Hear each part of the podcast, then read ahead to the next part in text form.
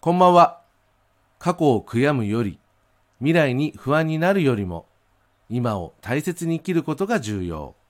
北斗三駅庵佐藤秀光です。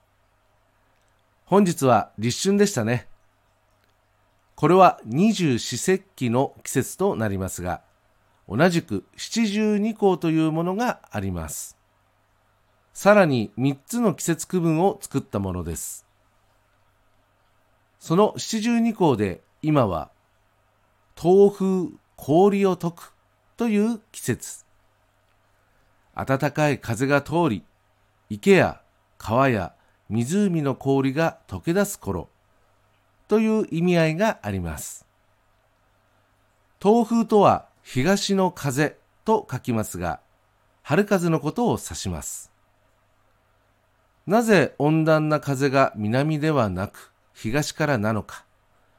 そこには七十二項が誕生した中国に起因します。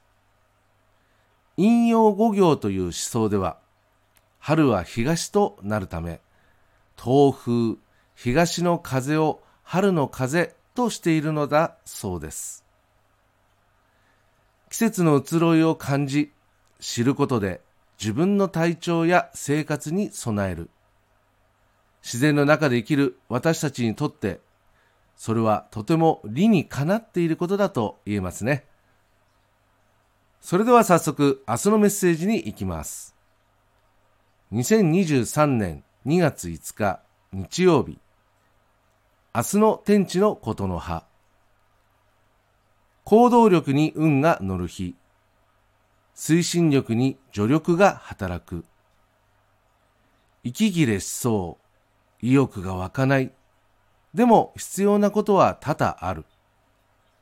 後押しを生かし、順序よく、一歩ずつ、止まらず前進を意識する。こちらの補足ですが、自ら進んで歩む行動に後押しとなる気が巡るように読み解けます。そんな機会こそ、意識せずとも進められる、動けることよりも、必要だとは分かっているけど、息切れしそうになっていること、意欲が湧かないことに着手。後押しという力を生かして、二段飛びではなく、着実に順序欲を優先。止めないことを第一に、半歩でも一歩でも前進させる意識で臨む。そんなイメージでお受け取りください。明日の心構え。自ら動く。こちらの補足ですが、誰かが動くまで待つのではなく、まずは自ら動くことが大切だと読み解けます。友人と仲間と家族とそんな複数人が関わることがあってもまずは自ら率先して動くことで、結果的に自分以外の人にも影響を及ぼす。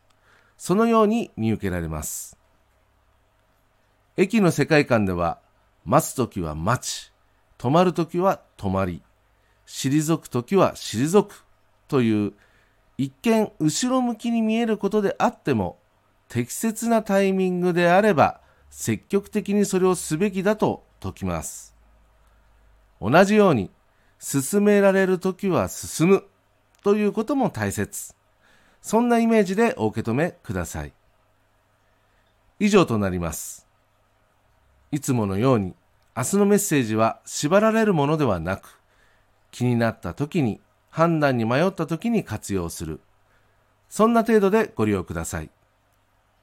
それでは自然の流れを大切に何よりもありのままの自然体で素直に応じて過ごせますように。